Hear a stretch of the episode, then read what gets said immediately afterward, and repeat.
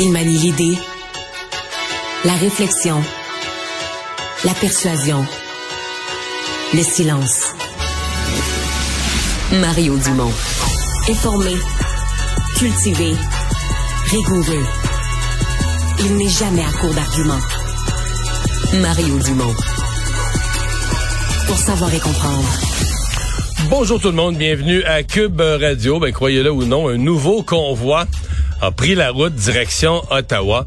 Et euh, convoi de gens, là, on est vraiment, vraiment là au cœur du mouvement complotiste, des gens qui sont convaincus que le monde est dirigé par des pédophiles et veulent arrêter ça. Alors, euh, ça va donner du joli. On rejoint tout de suite l'équipe de 100% Nouvelles. 15h30, c'est le moment d'aller retrouver notre collègue Mario Dumont. Bon après-midi, Mario. Bonjour. Alors, déclaration du premier ministre François Legault concernant le troisième lien. Hier, nous sommes 24 heures plus tard. Voici donc aujourd'hui quelques réactions des membres du gouvernement. Je pense qu'il y a eu un message euh, lundi qui était clair. Je veux pas qu'on fasse des promesses en l'air. On va écouter les gens. On n'exclut rien en ce moment. On va consulter les gens. On va écouter ce qu'ils nous disent sur la mobilité, mais sur les projets en général. On n'a pas promis le troisième lien. On a dit que rien n'était exclu. C'est très différent. Bon, alors Mario, qu'en penses-tu 24 heures plus tard? Hey, c'est une saga, je t'avoue. Ben, J'en viens à penser de deux choses l'une. Soit c'est le scénario catastrophe, mm. euh, le premier ministre a un peu... Euh, euh, voulu euh, changer la discussion de lendemain d'élections partielles très difficiles. Puis là, ben, il peut-être racheté du trouble à moyen et à long terme. L'autre possibilité, il faut pas l'exclure, peut-être que le gouvernement a un plan derrière la tête s'est dit, écoute, là, on a enterré le troisième lien, puis euh, on s'est peut-être enterré avec comme partie dans la région de Québec. Il faut trouver une façon de... Puis le problème de transport est toujours là. Je sais qu'à Montréal, les gens croient pas à ça, mais moi, je pense qu'il faut... Ça, ça peut pas rester comme ça. Moi, je le vis. Vous avez trouvé ça bizarre? Moi, je le vis, le problème du troisième lien, tout le temps, là. Quand je vais voir mes parents, il n'y a pas moyen de descendre dans le Bas-Saint-Laurent sans être bloqué à Québec. C'est toujours bloqué entre les Lévis. Et quand tu reviens aussi. Ah, quand tu reviens, c'est encore pire souvent. Mais entre Lévis et Québec, c'est tout le temps, tout le temps, tout le temps bloqué. Donc, il y a un problème de transport, il y a un problème avec la, la forme, le fameux fer à cheval. Donc, il y a quelque chose de réel. Peut-être que la solution du plus gros tunnel au monde, on est allé revirer dans quelque chose d'un peu dispendieux, on s'est perdu en chemin. Alors, peut-être la CAQ a un plan derrière la tête de dire, regarde, on va revenir quelque chose de plus raisonnable, puis on va mettre des experts là-dessus, puis on va le faire moins partisan, un peu plus professionnel, plus lentement, mieux, mieux fait. Et que là, François Legault, en dedans de lui, s'est dit, écoute bien, là. Euh, promet, dépromet, recule. Là, on va revenir avec ça. On va avoir l'air fou. De toute façon, on va avoir l'air fou. Fait que euh, aussi bien avoir l'air fou aujourd'hui que le mois prochain ou dans six mois. Puis il s'est dit, gabin là, là on sort d'une élection partielle, puis euh, m'a annoncé ça de même. M'a dit que là on a écouté le monde, puis hmm. parce qu'il fallait trouver une façon de rouvrir le dossier, de rouvrir la canisse qu'on a fermée là, avec du scellant au mois d'avril passé. Fait que je m'y perds moi-même. Qu'est-ce qu'ils essayent de faire? Sinon, si tu mm. regardes ça à première vue, puis c'est sûr que pour l'opposition, on se comprend que cette semaine, c'est un pique-nique.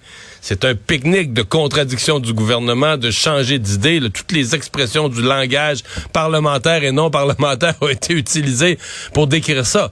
Mais tu sais, le gouvernement, lui, peut-être regarde ça sur une perspective plus longue, puis se dit, ah, dans un an, dans deux ans, si on relance l'idée d'une façon plus logique, plus sage, plus raisonnable. Peut-être qu'on peut, avec quelque chose de moins coûteux, euh, peut-être qu'on peut mhm. changer la discussion.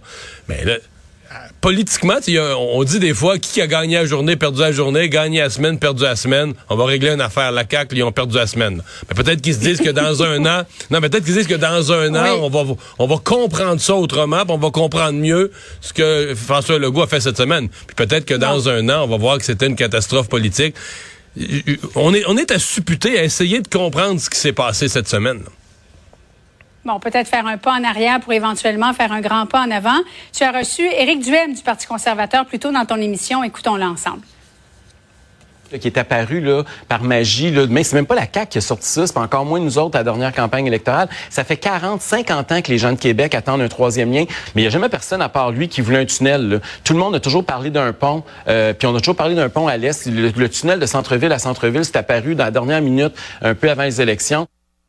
Est-ce que tu crois qu'on irait avec le pont proposé euh, qui, qui, euh, qui, passe par l'île d'Orléans, Mario? Ouais, je le sais pas, là. Je le sais pas. Puis sincèrement, là, là, ça déborde de mes compétences. Puis, mais, euh, mais euh, dans le fond, Éric mm. Duhem, lui, il joue ça, que lui est heureux, puis que lui, il, lui, tu sais, il se dit, il prend ça de l'angle des gens qui sont pour le troisième lien. Exemple sur la rive sud de Québec, en disant, ben non, mais la gaffe, la gaffe a pas été faite cette semaine. La gaffe a été faite en avril quand on a enterré un projet qui était nécessaire. Puis là, la CAQ se rend compte qu'ils sont mis mm. pieds d'un plat. Puis, donc, c'est ceux qui sont opposés au troisième lien étaient heureux qu'il ait été abandonné. Puis là, trouvent que le premier ministre est complètement sauté de remettre, de remettre un projet comme ça sur la table. Mais ceux qui sont favorables, tu sais, les chambres de commerce, les maires sur la rive sud de Québec, entre autres, disent, bon, ben, c'est ce qui était ridicule, c'était d'abandonner le projet. Et ce qui est censé maintenant, c'est de se trouver un chemin pour y, euh, pour y revenir. Mario, il y a eu une déclaration abrasive aujourd'hui et elle n'est pas venue de Québec, mais plutôt d'Ottawa, du député de la région de Québec, Louis Hébert, Joël Lightband. On va l'écouter ensemble. Ah, bon, on me dit qu'on n'a pas l'extrait.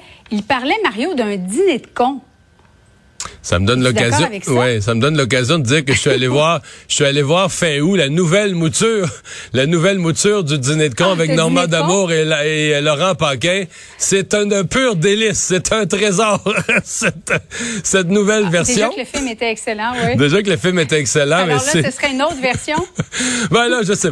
Non, on comprend ce qu'il veut dire. Puis, je l'ai dit plus tôt dans notre discussion. C'est un pique-nique pour tous ceux qui sont en désaccord mm. avec la CAQ euh, là-dessus.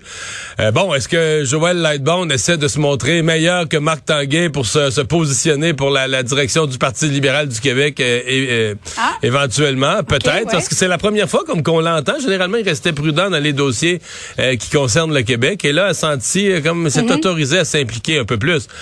Mais tu sais, une fois que tu cherches une ligne humoristique pour commenter, pense-y tout ce qu'Éric Kerr a dit, tout ce que Bernard Drinville a dit, euh, tout ce qu'ils ont dit à la CAQ pour promettre le troisième lien, pour ensuite de ça, en avril dernier, se défaire, puis la ministre Guilbeault avec sa pile de cartables qui était supposément bourrée de chiffres, mais dans le fond, il y avait juste un chiffre qu'on se demandait, il est-tu vraiment si nouveau que ça, puis finalement, il était peut-être pas vrai, euh, pour enterrer, puis là, on enterre le projet, puis même Bernard Drinville pleure là, en sanglots parce qu'on abandonne le projet.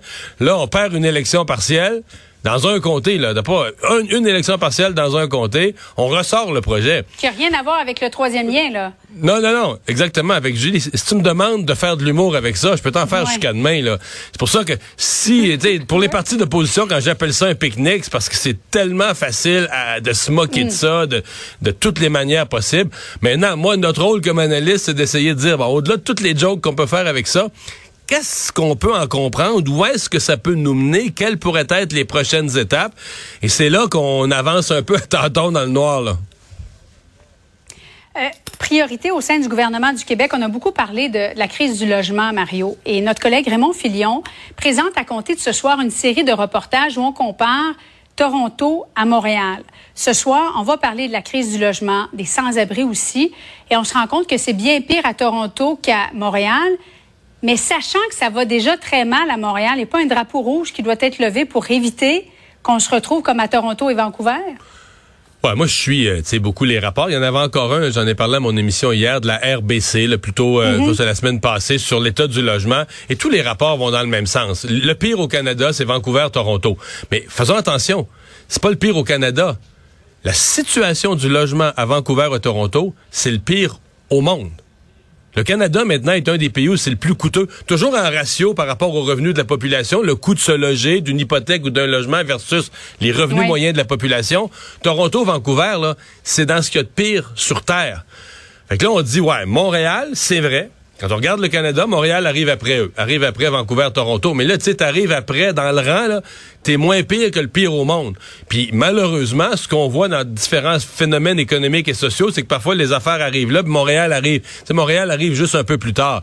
Et t'as tout à fait raison de dire s'il y a un avertissement de ce qu'on voit à Toronto, c'est de dire, regarde, nous autres, Montréal, là, c'est ça la trajectoire, c'est là qu'on, c'est là qu'on s'en va. Et ça nous donne une indication de ce qui, de ce qu'il faut éviter. Mais c'est pas. Euh, il y, a un problème canadien, là. Faut quand même le noter. Il y a un problème canadien. Le coût, la, proportion du revenu des gens qu'il faut pour se loger a augmenté en quelques années. C'est ça n'a pas de bon sens, c'est certain. Puis, tu sais, ça a un impact pour le reste parce que ça coûte trop cher. on parle du coût de l'épicerie, ça coûte cher se nourrir. Mais quand il y a une partie démesurée de ton budget qui est déjà amputée par l'obligation de se loger, ben il t'en reste moins pour payer tout le reste aussi. Oui, c'est une question d'offre et de demande. Et avec la crise migratoire, évidemment qu'on euh, a eu besoin de, logements euh, euh, plus qu'on n'en avait jamais eu besoin auparavant. Avec les chiffres. Et ça coûte cher de construire, ouais. il manque d'offres de logements et ça coûte cher de le construire. Donc, tu as un ensemble de conditions, la tempête parfaite pour rendre le logement au Canada complètement inabordable. Mario, merci beaucoup. Bon après-midi à toi. Au revoir. Salut.